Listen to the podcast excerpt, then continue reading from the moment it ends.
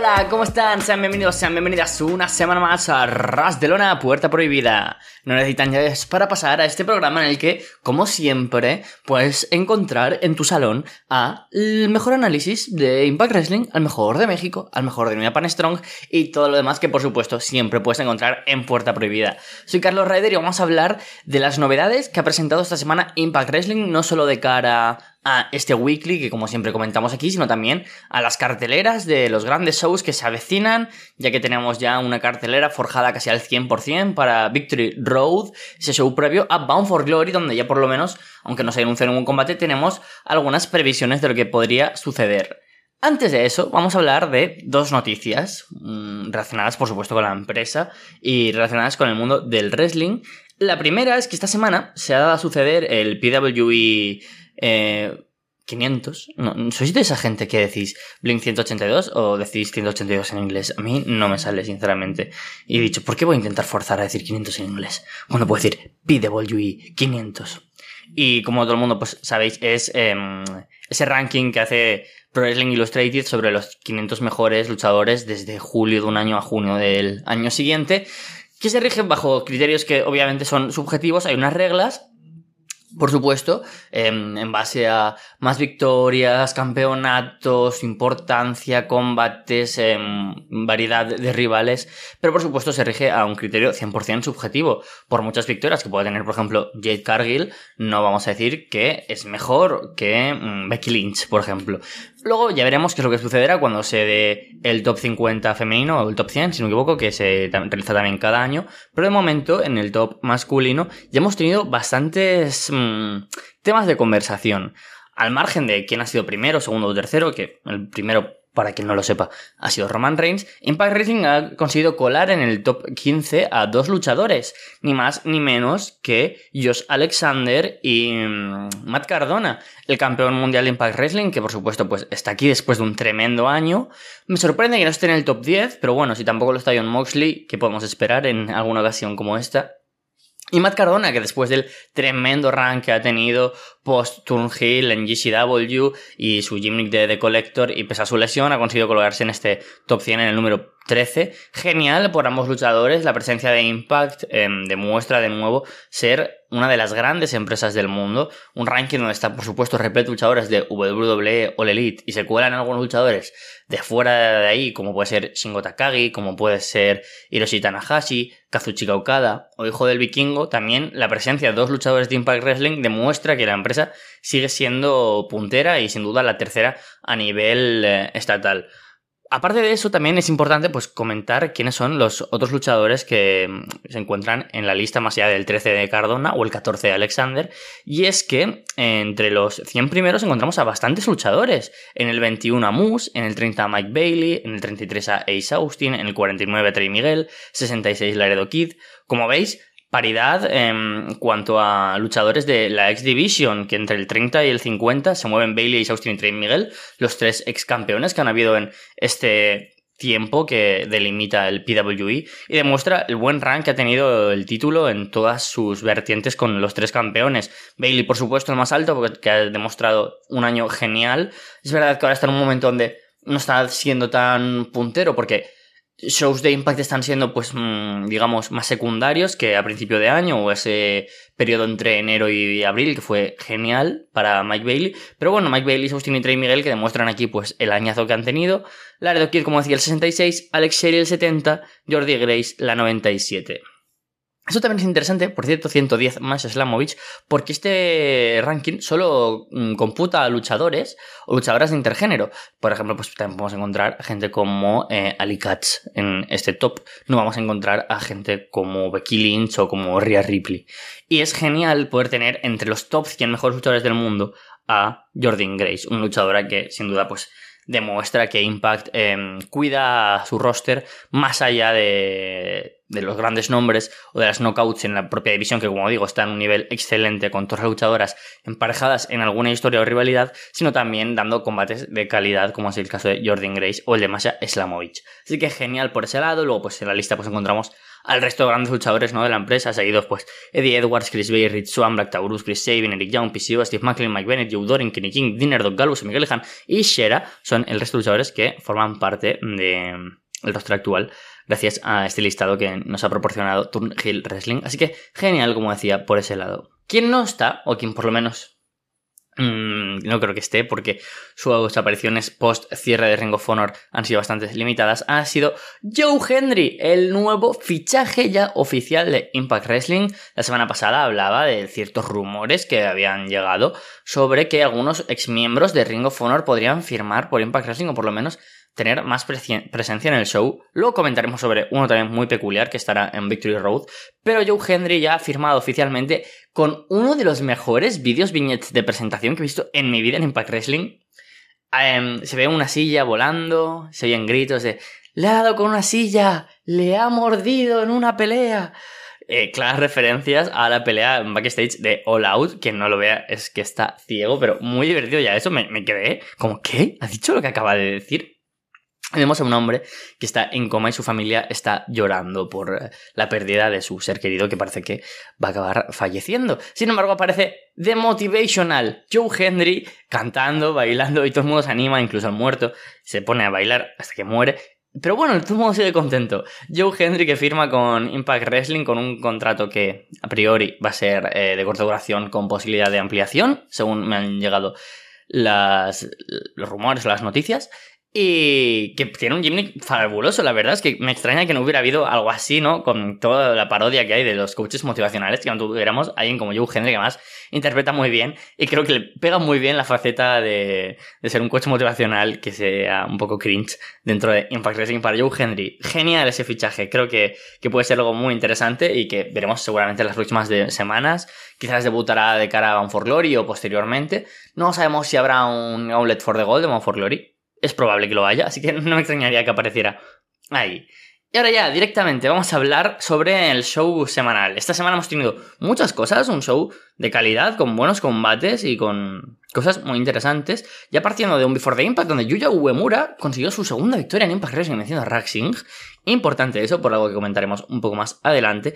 Pero el show comenzaba con la defensa de Mike Bailey por el título Activision de, eh, de Máscara Dorada como aspirante. Un combate donde, por supuesto, pues Mike Bailey venció, un combate muy entretenido. Me gusta mucho cuando Bailey se enfrenta a luchadores más aéreos y no tan técnicos. Sabemos que Bailey con luchadores de todo tipo se ha lucido. Desde, por ejemplo, esta semana tuvimos en el combate digital media un Jake Something contra Alex Shelley contra Mike Bailey que me encanta, me encanta ese combate. Y tenemos luchadores muy distintos entre sí, como son Bailey y Shelley, que me se parecen un poco, pero tienen sus grandes diferencias y sobre todo Jake Something, ¿no? Un powerhouse más clásico.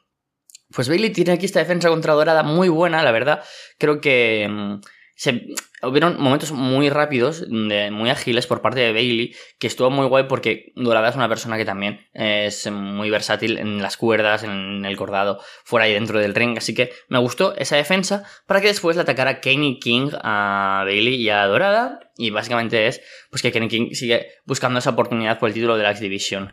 ¿Qué es lo que sucede? Que posteriormente tenemos un segmento en el que se anuncia por parte del vicepresidente de Impact Wrestling, Scott Damore, en Victory Road Mike Bailey defenderá el título contra alguien que sorprende que nunca haya luchado en la Division, como es Delirious, el antiguo booker principal de Ring of Honor y una leyenda absoluta de la empresa mm, canónica independiente del mundo del wrestling. Debutará en Impact Wrestling luchando por el título de X Division contra Mike Bailey. Me parece genial tener más combates de atracción para el título de X Division de cara a que Mike Bailey acumule más defensas contra rivales más distintos y de todos lados que el título Activision se vea como un lugar al que ir, al que apetezca que luchadores de otras empresas vengan. Hemos tenido recientemente pues defensas contra gente de New Japan Strong, como Rocky Romero, Máscara Dorada, ahora viene de Ring of Honor Delirious, y es muy probable que alguien de fuera también sea la defensa de Mike Bailey, que ya, como decimos, lleva 8 defensas, puede ser 9 en Victory Road. Em, y en Mount for Glory tendremos un combate que es espectacular. Y es que regresa el Triple Threat Revolver, ese estilo de combate en el que tres luchadores están sobre el ring se van eliminando entre sí, cuando uno se elimina entre otro, hasta que uno vence, donde anunció eh, que muchos luchadores de muchas empresas, como digo, quieren luchar por el título de Activision, que ahora mismo está en un momento muy prestigioso, como además hilo con lo que comentábamos respecto a PWE. Y es que tendremos representación de Impact Wrestling, de All Elite, de New Japan Strong, de AAA y ya está. Pero bueno, esos son los luchadores que son de muy alto nivel, que forman parte de este Triple Threat Revolver en Victory Road. Kenny King, Trey Miguel y Mia Jim representan a Impact Wrestling. Genial tener al ex campeón, a Kenny King que está en un de forma excepcional y como decía Mia Jim, que visto que ahora mismo no tiene ninguna rivalidad en mente para ella dentro de la división de las knockouts, un paso más adelante es ir al título de la X Division y formar parte de rivalidades intergender, como ya hizo Jordan Grace, como ya hizo Tessa Blanchard o como Mia Jim, que ya hemos visto bastante en esa tesitura fuera de Impact Wrestling. Así que ahora también aquí forman parte este Triple Threat Revolver, que cuenta con estos tres participantes de Impact. De New Japan Strong tendremos a Yuya Uemura, que como decía, esta segunda victoria pues le ha dado acceso a ser aspirante al título. Alex que pese a que no, pobrecito, nunca de ninguna victoria en Impact Wrestling, se merece pues estar en este combate respecto a las grandes mm, actuaciones que ha mostrado. Me sorprende que no vaya a estar ni Bandido, ni Flamita, ni Rey Horus. Pero sin embargo, tenemos representación a Impact también a AAA, a Black Taurus, que viene de vencer junto a Crazy Steve, a Moose y a Steve McLean esta reciente semana. Y también esa Fatal for Way, donde tuvimos a Rey Horus, a Trey Miguel y al propio Laredo Kid, que también estará en el combate. Así que Taurus y Laredo representan a Impact y a AAA. Y representando a All Elite, Frankie Kazarian, que como comentaba la semana pasada, era muy probable que formara parte del roster de Impact Wrestling y yo creo, mi opinión, es que es el que tiene más papeletas para luchar en un singles match contra Mike Bailey en Bound for Glory. Como decía, el gran evento de Impact Wrestling quiere dar combates de ensueño contra luchadores actuales, pero también poniendo grandes nombres sobre la mesa. Eddie Edwards, Masha Slamovich y Frankie Kazarian. Bueno, y los Motor City Machine Guns, que es mi otra teoría. Como los grandes aspirantes a títulos. Para Bound for Glory son nombres gigantescos, muy difíciles de superar. Solo grandes nombres a nivel Will Ospreay, Jay White o gente así serían rivales de más tesitura para los campeones, pero sin embargo creo que Frankie Kazarian tendría que ser aquí el aspirante al título de la X Division. Si no, también me gustaría, ¿por qué no?, ese combate contra Kenny King, que como digo, pues se ha merecido esa revancha por el título de la X Division, o la propia Mia Jim. Sería muy, pero que muy interesante. Pero de momento, pues tenemos anunciados esos dos combates, Delirious contra Mike Bailey y el Triple Revolver, donde yo veo a Frankie Kazarian como más que seguro aspirante al título. Tuvimos por medio en el show, por cierto, varios combates, pues, que avanzan historias que no llevan al pay-per-view, pero que creo que sí que son importantes, como Killer Kelly venciendo a Alicia y teniendo ya ese cara a cara de nuevo dentro del ring con Tasha Steels. Puede que ese combate sea uno que sume a la cartelera de Victory Road, que tiene 7 combates, y creo que puede sumar uno o dos, pero no creo que sume más. Y que si no, pues seguramente veamos para Bound for Glory. Muy previsiblemente es un combate que tiene pinta de formar parte del Countdown to Glory, de ese pre-show del eh, gran pay-per-view. Tuvimos por medio, pues em, también como decía antes, a DK venciendo a Moose y a Steve McLean, que acabaron peleando entre sí, con Callihan eh, mostrando vídeos de ellos criticándose entre sí. Entonces, pues se desató el caos entre los rivales para esa triple amenaza que será el main event de, de em, Victory Road. Y luego pues tuvimos otro combate pues importante y es la defensa de Matt Taven y Mike Bennett de Kingdom de Honor No More defendiendo los títulos por parejas contra ellos Alexander, el campeón mundial de Impact y Rich One con victoria para los campeones vía descalificación debido a que cuando ya tenían la victoria casi casi en sus manos Josh Alexander y Rich One pues aparece Eddie Edwards acaba golpeando con, un, con Kenny el palo de Kendo a Josh Alexander sin que lo vea el referee. Heath por supuesto pues interfiere para ayudar a sus compañeros aplica un wake up call a Mike Bennett no, perdona, a Matt Taven. Y esto sí que lo ve el árbitro y descalifica a sus compañeros o a los faces, vaya, a los héroes.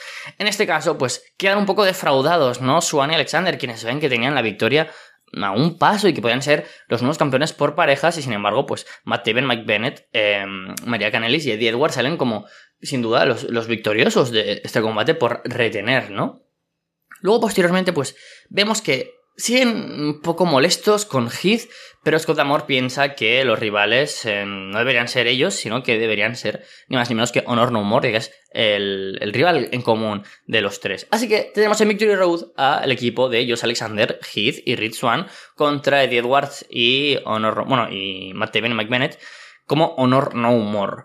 Yo creo que este combate es a priori algo que va a derivar en un Turnhill, bien de Heath, bien de Rich Swan, y tener un singles match entre ellos. Son dos luchadores que son, pues ahora mismo, digamos, de, la cúspide de los face en, en, Impact Wrestling, por supuesto, junto a Mike Bailey, por supuesto, junto a, a Jordan Grace, por supuesto, junto a Sammy Callihan, pero yo considero que Heath y Swan pues también son como ese upper card que de vez en cuando tiene como ese paso por el main event, ¿no? Así que no me extrañaría que uno de los dos haga el turn heel para dar una rivalidad singles match también que sumara Bound for Glory. Yo creo que mm, Josh Alexander, por supuesto, aquí pues es como el punto de inflexión, pero que Swan y Heath y los celos, la persuasión, no sé, quizás el ver que aunque tengan un rival en común como el rumor, ellos pueden ser rivales entre ellos. También puede derivar en un combate entre dos luchadores, pues que como decía, sobre todo Swan es un luchador que de nuevo Impact está apostando por él y que lo hemos visto este año también, pues con el reinado Digital Media Championship que fue muy breve, pero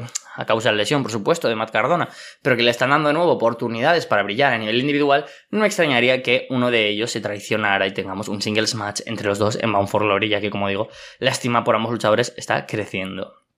Y los otros dos combates que se han anunciado para, para Victory Road, a Bound for Glory, es que Jordan Grace defenderá finalmente contra Max the Impaler. Debuta la grotesca luchadora no binaria, o luchador no binario, como queráis, wrestler no binary, eh, acompañado por James Mitchell, el father James Mitchell, y es la elegida por... Um, por eh, Masha Slamovich para el Picture Potion Match. Combate sin duda estelar para Jordan Grace, una luchadora powerhouse potente mm, que da miedo, ¿no? Cuando te pones frente a ella. Así que es genial esa idea de tener a Max de Impaler como previa a Masha Slamovich. Veremos que Jordan Grace defiende con una luchadora que sin duda eh, como que es un gran anticipo para Masha Slamovich porque tiene como esos puntos en común con la aspirante de dominar, de fuerza física, de imponer, de dar miedo, de la presencia. Tiene todos esos toques que tiene también Masha, así que genial ese debut de Max de Impaler. Ojalá también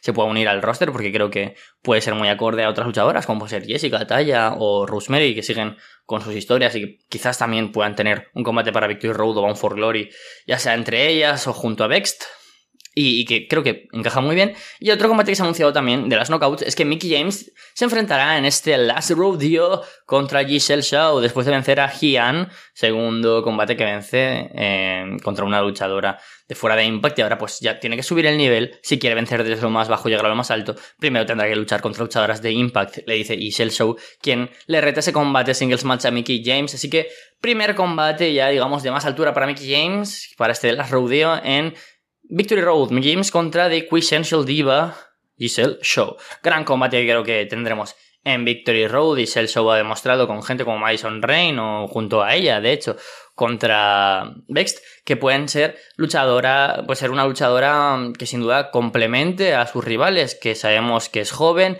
que quizás no es que sea ultra redonda, pero que sí que es una buena luchadora, la ex campeona de mujeres de Progress. Así que genial por ese combate entre la canadiense y Mickey James. Muchas ganas de ver ese combate. De esa manera, pues como decimos, la cartelera de Victory Road ahora mismo tiene 7 combates.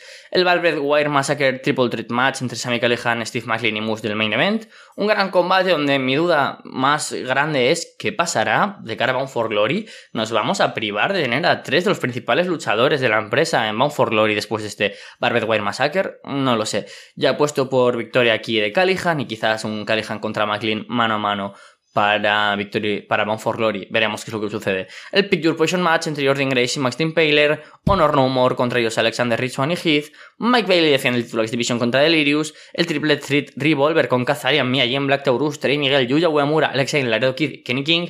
Mickey James contra Giselle Show, donde por supuesto si Mickey James pierde debe retirarse, y Killer Kelly contra Tasha Steels. Yo como digo, preveo que se puede sumar como mucho uno o dos combates, alguno para el countdown, quizás em, lo más probable es que teniendo por medio a los miembros de Decay y Jessica y mm, a Vext, pero quizás también me encajaría el Killer Kelly contra Tasha Steels. Veremos porque ambas posibilidades son viables tanto para el show de Victory Road como para One for Glory. Y luego en el main event tuvimos a Motor City Machine Guns venciendo a Honor No More en lo que, perdón, a Good Brothers, Doc Gallows y Carl Anderson en lo que previsiblemente sea el último combate de los GB, los miembros del Ballet Club en Impact Wrestling. Un combate entretenido que simplemente fue como exhibición y que terminó con ambos equipos dándose el two sweet en forma de respeto entre dos de los equipos más grandes de la historia de Impact cuando se confirme la salida de los Good Brothers, que es un rumor del que ya habíamos hablado en numerosas ocasiones, llevamos desde agosto hablando de ello, desde principios de agosto de hecho, pues eh, hablaremos sobre las repercusiones y el posible destino de los miembros del Ballet Club. Pero hasta entonces, una gran cartelera para Victory Road nos espera la próxima semana. Chao, chao. Muy buenas, soy Game Cabar y esto es Arrastre de una puerta prohibida. Estamos aquí una semana más con lo mejor de New Japan Strong, la división norteamericana de New Japan Pro Wrestling y tenemos bastantes cosas que hablar de ese gran, gran show de, con el que se abrió la gira Fighting Spirit Unleashed. Em, ese primer evento que se emitió el pasado 10 de septiembre fue magnífico de principio a fin, pero también un poco de desahogo ante las grabaciones, ante una noticia. Eh, spoiler, intentaré que no sea tan spoiler eh, porque toda esta situación va a explotar total dentro de un par de semanas. Entonces, sí, hablaré un poco más sobre ello y la situación. Tengo cosas que quiero expresarme. Y pasamos a ese show grabado, eh, emitido, perdón, el pasado 10 de septiembre de esta gira Fighting Experience List. Y empezaba, ya digo, fue un programa tremendo, me encantó, menos de una hora, compacto, con muy buena acción. Fue todo lo que quería que fuera New Japan Strong y lo tuvimos. Tuvimos un gran manejo, tuvimos grandes luchas con desarrollo de personaje y, como no, empezamos con Misterioso contra Máscara Dorada. Este era un choque que me llamaba la atención desde que se anunció que Máscara Dorada iba a estar en New Japan. Y, em, bueno, en New Japan Strong. Y tenía ganas de verlo porque Misterioso es un talento correcto, pero quería ver si podía brillar con alguien magnífico, ¿no? Con alguien de la talla de Máscara Dorada. Y madre mía, madre mía, madre mía. Eh, fue muy buen encuentro. Quizás me gustó más de la cuenta. No, sé. Me disfruté bastante con, con la lucha. Eh, la gente está muy emocionada, quiere ver lucha. Aquí tiene. Eh, aquí tiene un duelo igualado. Tienes a los dos mostrándose totalmente parejo pero sobre todo tienes un pique, tienes un pique entre los personajes en el momento en el que Misterioso intenta aplicar un senton, intenta aplicar senton, eh, senton drop, pero no consigue, no consigue, no consigue, y al final es eh, Máscara Dorada el que consigue golpearle y ah, hay, hay unos spots, hay unos spots eh, que, son para ponerlo en la intro de manera permanente de un, un Springboard Senton que mete eh, eh, Máscara Dorada. Mete una... madre mía, eh, un, un, tope con giro que medio se matan. es tremendo. Uno, un Springboard Senton, perdón, un tope con giro que salta y misterioso agarra como puede a Máscara Dorada. es tremendo. Eh, lo que pueda decir eh, se le queda corto y es una lucha que tiene ese papel, ¿no? De eh, misterioso todo lo que intenta intenta hacer las cosas, ¿no? intenta no le salen bien, pero en Máscara Dorada el que lo hace y le termina saliendo. como esa patada a la esquina en la cual intenta conseguir distancia. Al final misterioso consigue hay otro spot brutal, una avalanche Frankensteiner, magnífico. Y la fuerza misteriosa, bueno, hay algún momento, hay algún momento un poco medio botch, medio eh, fallo de intenciones, de seguimiento, no sé, algo falla, eh, más fuerza, hay un par de momentitos así, pero no desmerece un, una buena demostración de lo que son capaces de hecho todo y tengo ganas de que puedan volver a intentar otra cosa. Al final eh, misterioso intenta un German pero máscara dorada eh, capa tornado DT y remata con el dorada driver para cuenta de 3 a pesar de que Kozlov insiste que no es el dorada driver es el Guadalajara County, Country Slam y eh, él insiste en esa idea a pesar de que Ian Ricaboni intenta corregirle, pero no, el Guadalajara County Slam. Entonces, eh, Alex Koslov lo ha renombrado. y sí, ya digo, me, gustó mucho. Y luego el siguiente encuentro pues, también me encantó. Eh, Kevin Blackwood contra Robbie Eagles era una combinación que esperaba que funcionara pero no que funcionara también. Lo último que vimos de Kevin Blackwood en New Japan Strong, si mal no recuerdo, fue ese ataque de Arilla Daivari, ahora Ari Daivari en AEW. Y bueno, de hecho, sí, lo comenta, lo comenta Ian al comienzo de la lucha, recordando, ¿no? Lo último que, que vimos de Blackwood. Y es otra lucha inteligente de provocar y de y de gente que intentan hacer algo más, ¿no? Un encuentro que sea eh, tenga más detallitos.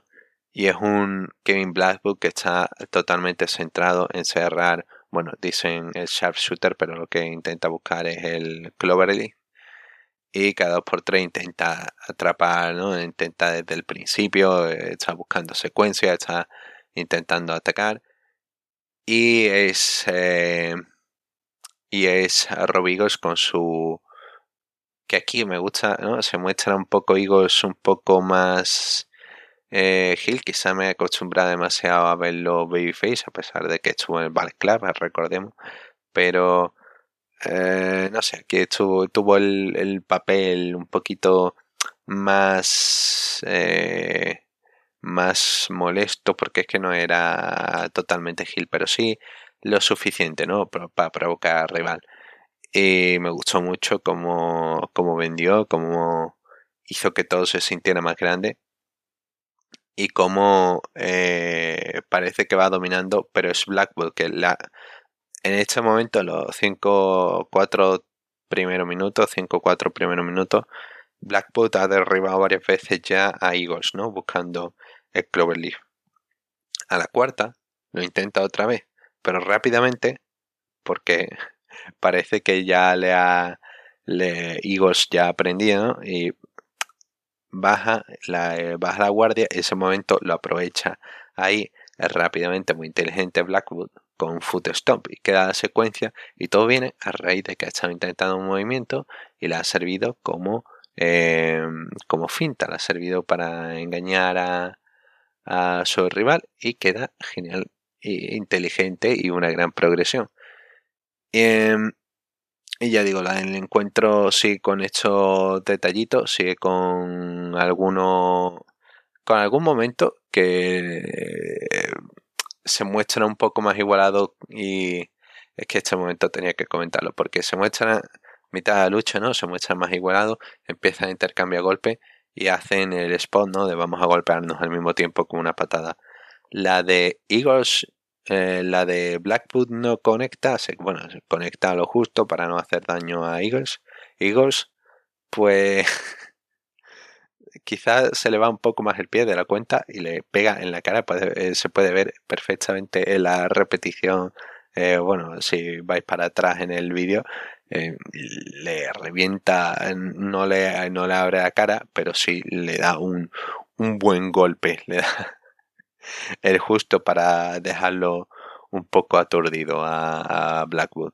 Sí, Blackwood eh, trabaja inteligente. Eagles eh, gana posición dañando la, la, pierna de Blackwood que empezó a atacarle al principio pero lo, lo dejó por un momento hasta que volvió a retomarlo. Blackwood intenta un Texas Cloverleaf pero Rubigos eh, llega a la cuerda eh, y tras varios intentos parece que Blackwood eh, se está doliendo de la pierna, salta desde la esquina buscando un double foot pero falla, le duele la pierna que le ha estado mm, debilitando Eagles Eagles eh, conecta de una manera muy limpia y natural.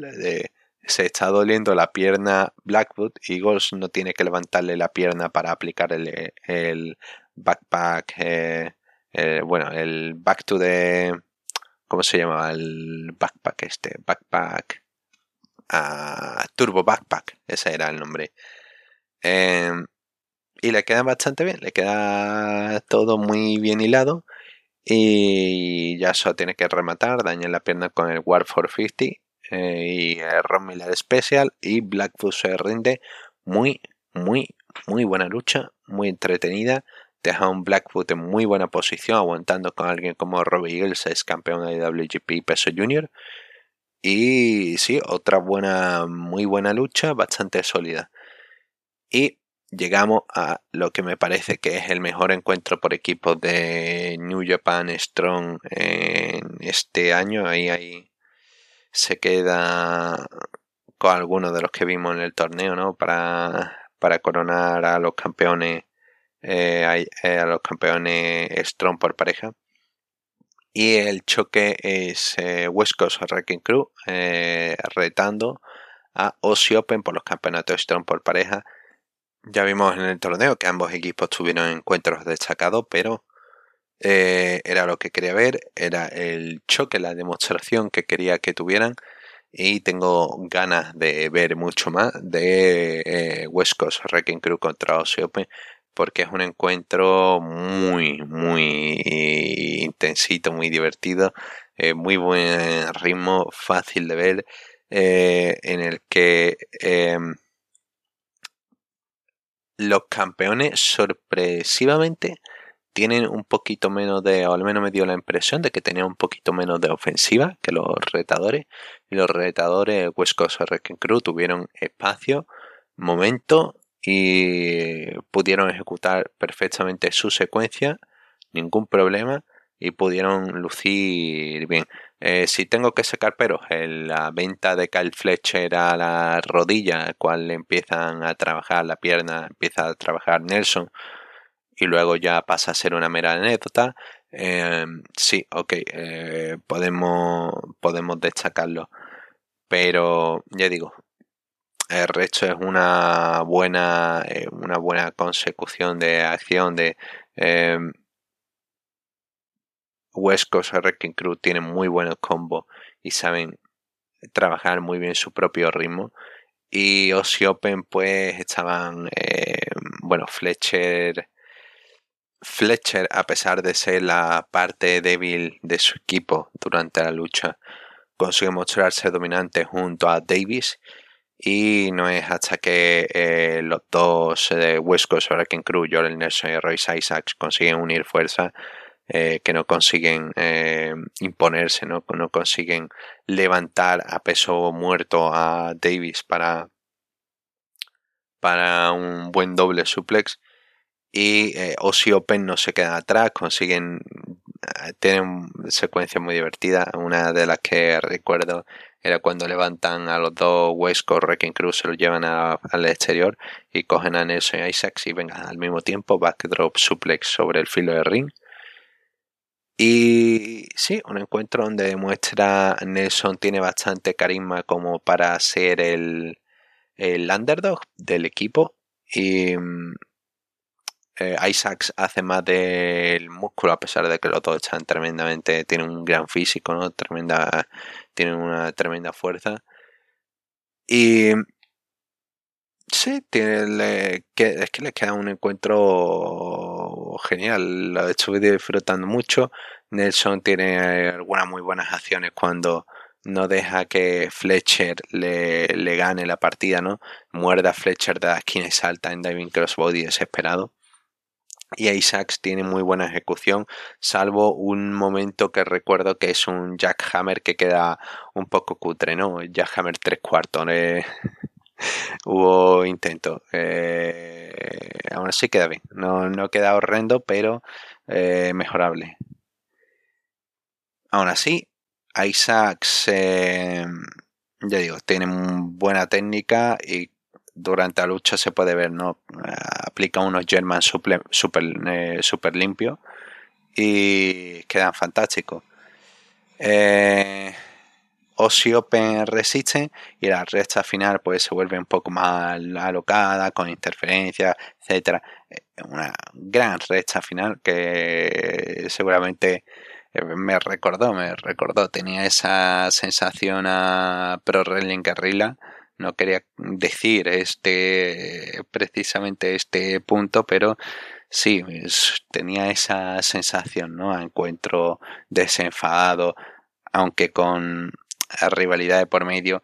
Y sí, se notó, había urgencia, había fantástico encuentro. Y ya digo, el final se, se va, se va increciendo. Em, termina, bueno, eh, los West Coast Wrecking Crew consiguen su finisher, pero David lo rompe tras un momento igualado en intercambio Super Kick Party, ¿no? Eh, Wrecking Crew tiene otra oportunidad en la que rozan la victoria con un Death Valley Driver de Isaac sobre la rodilla de Nelson. Una cosa que me gusta mucho de West Coast Wrecking Crew, ahora que me acuerdo, es que literalmente tienen tantas secuencias que cualquiera puede ser un finisher y me parece eso muy interesante. Un equipo y al final, pues nada, Aussie Open consiguen imponerse, eh, apartan a Jorel Nelson, lanzan varios codazos al pobre Isaacs hasta que lo dejan noqueado suficiente como para levantarlo y rematar con el Corioli. Y aquí acaban los buenos de, de Open eh, con su primera defensa y de camino a retar a FTR por los campeonatos de WGP por pareja en Royal Quest el próximo 1 de octubre. Así que sí, de principio a fin, un encuentro con varias luchas, un, encuentro, un show con varias luchas que podrían estar perfectamente ahí peleando en el top 10 de lo mejor de New Japan Strong el año y que me han encantado. Me han demostrado bastante de diferentes personas, de diferentes talentos y sí, muy, muy divertido. Ahora tenemos que comentar una parte no tan divertida, que es sobre las grabaciones de la gira Autumn Action del pasado 11 de septiembre en Las Vegas. Y aquí, a ver, por resultado, eh, alerta spoiler, eh, resultado nada sorprendente, nada... Eh, Yuya Mura continúa su rivalidad con Christopher Daniels. Ozzy Open defendiendo contra eh, Jared Kratos y Danny Limelight. Shota Umino quizás es lo más sorprendente derrotó a Cutie Marshall. Tomohiro Ishii pudo con Filthy Tom Lawlor. Pero, pero lo importante es que em, aquí había un encuentro que, eh, a ver, empezamos a narrar. Porque en Fighting Spirit Unleashed, eh, después de que Fred Rosser retuviera contra TJP el campeonato de Stone, cual se emitirá la semana que viene, eh, Después de eso apareció Chris Dickinson para atacar a Fred Rosser y provocar al público y nombrarse el próximo retador. Se autoproclamó retador y ahí tenemos una, teníamos una lucha de futuro. En la cartelera, la cartelera de, de Automaction, que fue un mes después de esa situación de, de Chris Dickinson, en Automaction solamente habían ocho luchas anunciadas y a pesar de tener encuentros tan emocionantes como dos galos contra Che Cabrera, no había ninguna mención a qué pasaba con el campeonato Strong. Y uno puede decir, oh vaya, es que quieren spoiler, eh, no quieren spoiler a la gente. No. Lo que no querían era que se viera afectada el ritmo de entrada por la situación de Chris Dickinson. Y por eso estaba ocultado al inicio de la cartelera y anunciaron durante el show, se dio la casualidad, vaya, una defensa del campeonato Strong Fred Rosser contra Chris Dickinson, doble cuenta de fuera. Eh, un movimiento lamentable. Es decir, había gente que eh, fueron al show y que podrían no haber ido de saber que iba a trabajar Chris Dickinson. Entonces, New Japan, de una manera muy cobarde, como aquí, a situación como los mismos Carnies, los mismos, los mismos timadores de Pro Wrestling de Estados Unidos, los mismos promotores, eh, lamentables, pues decidieron que era la oportunidad, al parecer, de robarle una carta y sacar de la chichera, pues, un encuentro con una presentación con Chris Dickinson por ese contrato, que recordemos, el contrato con New Japan Pro Wrestling en su totalidad en Japón, rama de Japón. Entonces un contrato importante, eh, un, contrato fuerte y pues nada, pues se ve que quieren, que quieren llevarlo hacia adelante y ellos mismos es que eh, les va a explotar en la cara. Precisamente cuando seguramente cuando grabemos el episodio tendremos algunas primeras reacciones a lo que a lo que suceda de con esa con esa eh, con ese fighting spirit eh, unleash con esa situación de Critikinson retando y atacando a Fred Rosser y no sé qué intentaban hacer. Si intentaban hacer un un enfrentamiento entre talento modélico, ¿no? Fred Rosser es todo lo que quieres para, para tu empresa. Perseverancia, alguien que nunca se ha rendido, que dice que tu casa es la mejor, que está en plena forma, que es un tipo que siempre transmite buen rollo, que intenta ayudar a la gente a la medida posible, ¿no? Que siempre intenta eh, defender causa tienes a un trabajador modélico, luego tienes a Chris Dickinson envuelto en sus situaciones legales por presunta eh, malos tratos a sus dos de sus exparejas. Entonces, quizá intentaron hacer choque de, ¿no? de, mostrar una cosa con otra, pero igualmente el, el ocurrirse de que podría ser una buena idea me parece que denota más de lo que hay alguien ahí desconectado tras bastidores de New Japan Strong que le dio el bicho. Bueno, normalmente es Rocky Romero el que lleva esta situación y Rocky pues es amigo de Dickinson, entonces eh, quizá haya jugado parte. No sé, yo lo que veo es que eh, misma estrategia de, de cuando tengo que grabar en New Japan Strong la lavo cuando en tanto en gestión como en, producción audiovisual como en, en ring todo eso lo, lo destaco y los que escucháis pues lo sabéis. Pero cuando hay que señalar de esto está feo, esto no puedes hacer, porque a lo mejor hay gente que no hubiese ido al show de saber que está, eh, de que iba a estar Critikinson, no sabe si hay alguien que tiene de que va al show y tiene ha tenido una mala experiencia, ha tenido un y le, y le provoca de manera indirecta ¿no? que lo vuelva a vivir pensando en una persona como Chris Dickinson que tiene las alegaciones que tiene encima. Entonces, sí, me parece horrendo, me parece lamentable y me parece deleznable que tuviesen que esconder a Chris Dickinson una defensa de campeonato. Esto no puede que alguien se defienda, ¿no? Es que todavía no se ha emitido la lucha con TJP, todavía no, para ahorrar spoiler, no, no, es que no, no tiene sentido por donde se coja, porque es que le va a explotar, el momento en que lo saque le va a explotar, no sé, estoy un poco, estoy un poco mm, bastante decepcionado con esta situación y espero que eh, puedan a ver cómo pueden campear con el temporal que ellos mismos han buscado al ofrecerle un contrato al señor Chris Dickinson. Y nada, con eso pues creo que podemos cerrar el programa de esta semana. Un saludo y hasta la próxima. ¿Qué tal amigos de Arras de Lona, Puerta Prohibida? Les habla desde México Chava Rodríguez, una semana importante para la lucha libre mexicana, unos días importantes mejor dicho, por la independencia, una fecha en la que se hacen funciones desde sitios pequeños en pueblos, literal, por la celebración de la independencia, hasta la Nena México que celebra su función de aniversario. Ese evento es la gran nota de la semana. También se viene el Día del Luchador, el cierre de, triple de las triple manías el próximo mes. Pero esta semana, pues me voy a ir en lo principal en el Consejo Mundial. No obstante, hay eventos que me generaron interés, pero que al verlos me dejaron una sensación un poco de insatisfacción. No lo terminé de ver, espero verlo a la brevedad. Y les hablo del evento Face to Face de Big Lucha. Si han escuchado otras colaboraciones mías en este espacio, o pueden buscarla de archivo.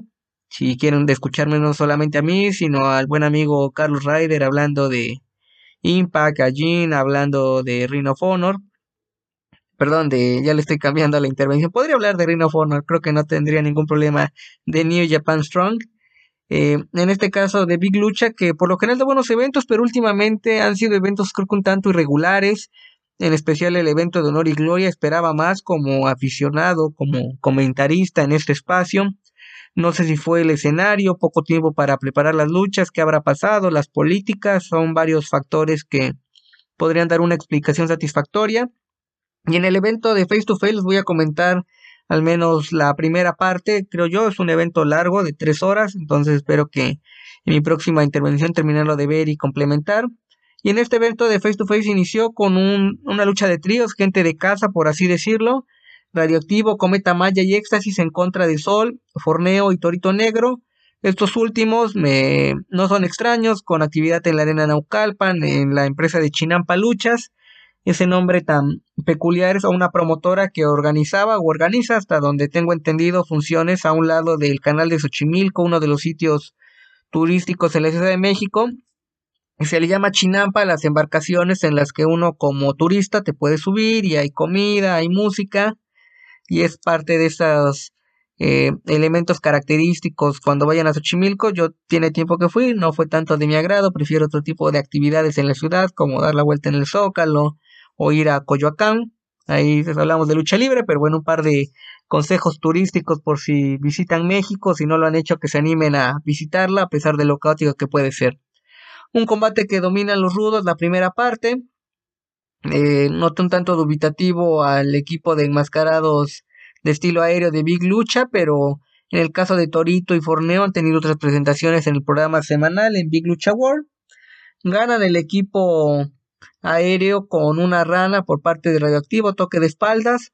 Hubo fallas en la transmisión, yo lo vi posterior a la transmisión en vivo, entiendo que en la transmisión en vivo pues puede haber fallas eh, por lo mismo sobre la marcha, eh, problemas con los controles y todo. La vi de forma posterior, pero menciono esto porque por varios momentos se vio la lucha editada por fallas en la transmisión. Entonces creo que como usuario pues puedes corregir eso. Si notas que en la transmisión en vivo fallas, eh, puedes quitar el video o editarlo. Digo, hay varias formas para no dejar esa sensación de que estás viendo una acción y luego corte A, ya se acabó la lucha o están con un castigo y no viste la secuencia completa. Una lucha de inicio aceptable pero un tanto inferior a lo que ha hecho Big Lucha en otros eventos. Después, combate de tríos, King Kong, así separado, los Gorilla Brothers y Tibiri Tábara en contra de un equipo de las Shotas, eh, Jesse Ventura, Diva Salvaje y Dulce Canela, enfocado al estilo de comedia de luchadores exóticos. Se presentó Mamba, que parece que pronto va a regresar luego de una lesión en una función grabada para la televisión de AAA. Eh, creo que les, les costó un tanto acoplarse el estilo aguerrido de eh, los Gorilla Brothers en contra del estilo peculiar de los exóticos. Ganan los exóticos con un toque de espaldas y una lucha creo que de relleno cuando se les exige más a los exóticos como a Jesse Ventura cuando lo hemos visto ahí por ahí manos a manos en la arena Ucalpan se notan las herramientas entonces un combate con poco a comentar pero entretenidos si no están familiarizados con el accionar de estos luchadores de ahí un mano a mano como parte de esas bastante largas eliminatorias por el campeonato de Big Lucha. Galeno del Mal en contra de Bandido. Parecía un peso completo en contra un, un ligero. Yo creo que Galeno del Mal fácil le saca unos 20 eh, centímetros y 30 kilos de ventaja a Bandido. Domina la mayor parte de la lucha Galeno del Mal. Mencionarles que es hijo de Dr. Wagner Jr. Eh, creo que a Galeno le va bien esta, esta fase de luchador dominante, pero todavía tiene cuestiones que trabajar, los tiempos, un par de errores en las secuencias. Y gana Bandido con una variante del 21 Suplex, eh, demostrando su fuerza. Y cuando se saludan, abrazan, al, felicitan al final de la contienda, pues es bastante notoria la diferencia de talla. Es un galeno del mal que al menos ya es campeón completo de la arena Naucalpan, del Grupo Internacional Revolución pero todavía tiene cuestiones que mejorar para dar mejor espectáculo y no lesionar a sus compañeros. Y termina al menos con esto de Big Lucha, mano a mano entre Ares y Ricky Marvin de estilo recio. En los antecedentes ahí compartió la cuenta, no recuerdo bien si fue Lucha Brock o Fredo Esparza en Twitter, pues los invito a seguirlos si no lo siguen, bastante amenos sus comentarios y activos en esta red social donde mencionaban que Marvin iba invicto en manos a manos en contra de un Ares Trotamundos que puede estar en MLW, luego lo vemos de Independiente, luego con los Vipers, o lo que eran los Vipers, porque ya se separó de los Vipers en AAA.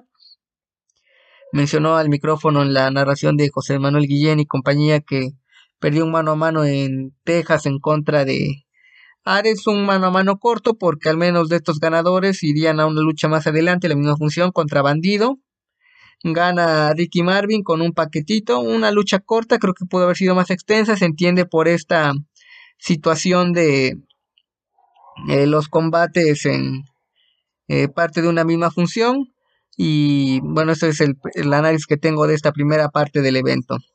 Después vamos a una lucha de en la Arena México, ahora sí la función de aniversario, el 89 aniversario. Agradecer al compañero Alessandro Leonardo, aquí parte medular de Arras de Lona por el apoyo para poder seguir la función. En una fecha de independencia empezó antes un, un pago por evento eh, una duración más extensa de lo habitual. Por lo general los eventos del Consejo Mundial son de dos, dos horas y media, lo mucho este fue de tres horas, pero no aburrió. Me voy a tratar de ir rápido, pues obviamente para no aburrirlos a ustedes. Creo que en próximas fechas estarán parte del cartel. No creo que lo suban completo, al menos en su página de internet o las transmisiones del Consejo Mundial por tu DN. Pero sí al menos invitarlos a que estén al pendiente de, este tipo de eventos. Empiezo con una lucha que fue de tríos por el Campeonato Nacional de Tríos, donde Espíritu Negro, Dulce Gardén y Rey Cometa se enfrenta a Stigma, Arcalis y Guerrero Maya. Una lucha buena, entretenida, al menos eh, mejor de lo que podría esperarse. Uno de los combates del día, algo que fue un tanto inesperado por la actividad de cada parte. Retienen los campeonatos, lo, eh, Espíritu Negro y Dulce Gardenia, por ello hubo un momento un tanto eh, detención por un driver que cae mal, de estigma, logra recuperarse, termina la lucha, pero ojalá que no sea indicio de una lesión eh, larga a, corto plazo. Después una lucha de, otra lucha de tríos donde Hechicero, Euforia y Mephisto, la nueva versión de los infernales, derrotan a Titán, Negro Casas y Star Jr. Y mencionaba que esta lucha, mejor de lo que se esperaba, podía verse de relleno, fue a dos de tres caídas, la mayoría de las luchas de este cartel por la modalidad a una caída ganan los rudos. Eh, Negro Casas, un hombre veterano que pese a ello logra eh, mantener al público entretenido en cuanto a su trabajo. Entonces esto dejó el ambiente listo para los combates principales. Una lucha de tríos por la Copa Independencia, Místico, Volador Junior y Ángel de Oro. Dos hombres estrellas contra uno que ha tenido oportunidades importantes, pero todavía como que le ha faltado dar ese extra para consagrarse. Gana Ángel de Oro, una lucha que empezó un tanto lenta, repetitiva, diría yo. Creo que eh, podrían haberla trabajado mejor, pero que en la parte final pues fue algo digno de el último, uno de los últimos grandes ídolos de la lucha mexicana, un volador junior que está en plenitud de facultades físicas y yo creo que también podemos decir mentales, al menos con su trabajo, y un ángel de oro que con trampa, pero bueno, se lleva eh, la victoria y creo que era no es, no es inesperado porque al menos en fechas recientes Volador Junior se llevó el Grand Prix, Místico el Campeonato Universal y ahora darle esta Copa Independencia Ángel de Oro para seguirlo manteniendo como un luchador importante en la empresa. Empezó la, después el torneo, mini torneo por así llamarle, para ver quién iba a estelarizar eh, la lucha estelar, duelo de parejas y la pareja ganadora irían mano a mano en un máscara contra máscara o cabellera contra cabellera. Primer combate, Último Guerrero y Averno en contra de Atlantis Junior y Atlantis, perdón, me padre porque estuvieron los dos y Fuerza Guerrera. Un Fuerza Guerrera con voluntad, pero que ya difícilmente se puede mover. Entonces es eh, pues complicado, por no decir casi imposible, que le dieran un mano a mano estelar de máscara contra máscara cuando tienes problemas para moverte.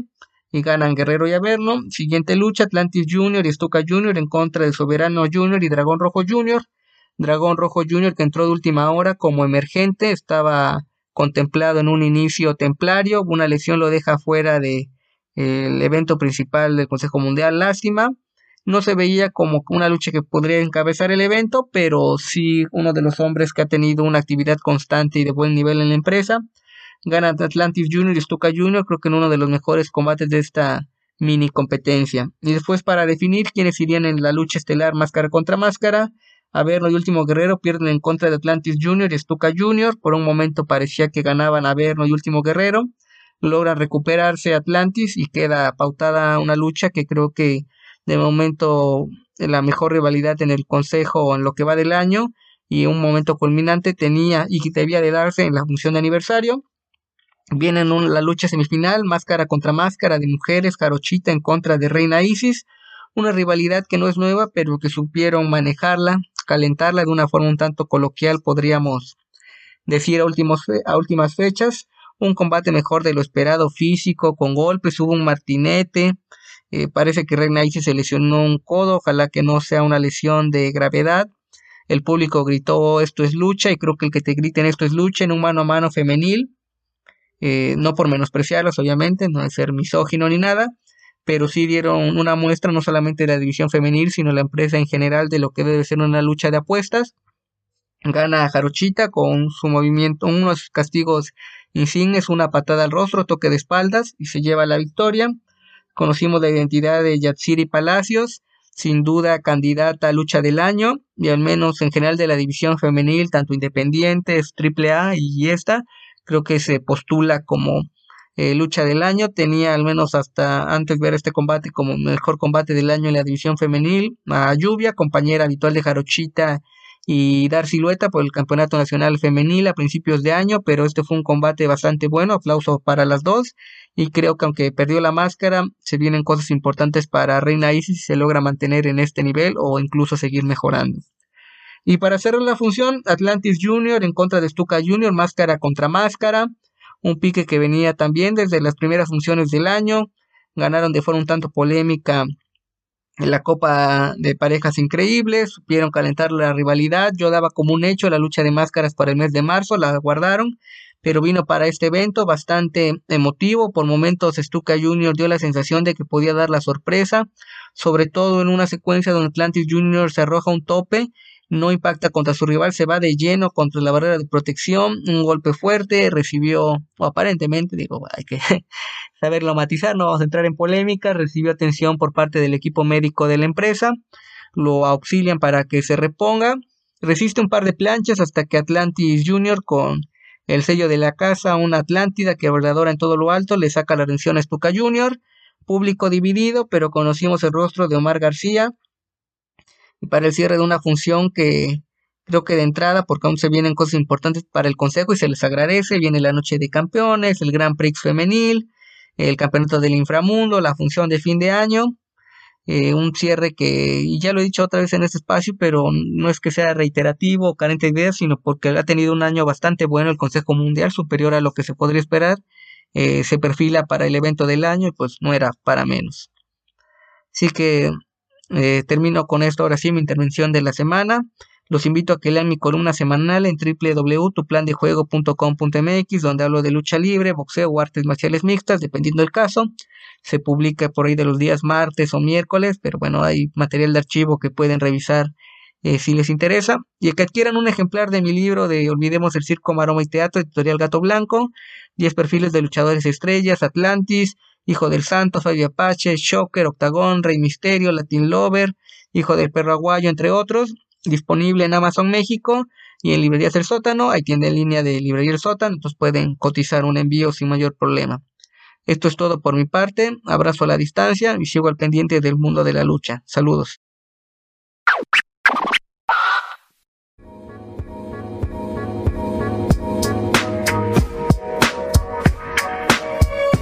Estuve pensando en esa gente, ¿no? Que está ahí seguramente sentada esperando, bueno, sí, ya pronto Ring of Honor va a tener programa, ¿no? Esperemos un poco más. Decía, ¿qué pasa con eh, Tolly Blanchard Enterprises, ¿no? Porque ya no hay ni Tolly Blanchard ni Ring of Honor para que estén ahí. ¿Qué será del bueno de Brian Cage y, sus amigos, ¿no? Pero bueno. Pero ahora, eh, ¿lo liberaron o no? ¿O ¿Está en la compañía? Creo que todavía mm. sigue, ¿no? Nunca tuvimos como una noticia así. Carl le dio la liberación a Grecham o qué sé yo. Porque a mí me gustaría que estuviese Gresham y fuera protagonista en el Ring of Honor que viene, ¿no? Creo que lo merece. Bueno, además todo lo que pasó, mucha culpa la tiene Tony Khan más que Gresham, más allá de que le haya puesto el PWG en la cara o qué sé yo y, y todo eso, pero eh, que creo que le fue bien en, la edición de este, de este año, así que bien, Gresham todavía puede salir negociarlo. No sé si está más arriba de Mox, creo que está más arriba que Mox, ¿o no? Por ahí estaba, ¿no? O sea, tengo que ver. Tengo que, porque pobre Mox, ¿no? O sea, ni, en el top 10 está. Eh, pero, o sí lo estaba, pero no me acuerdo mucho. Eh, así que bueno, veremos qué pasa con Ring of Honor. Eh, Tolly Blanchard sí sabemos que ya creo que no está, pero Pero Gresham está ahí una, la nebulosa.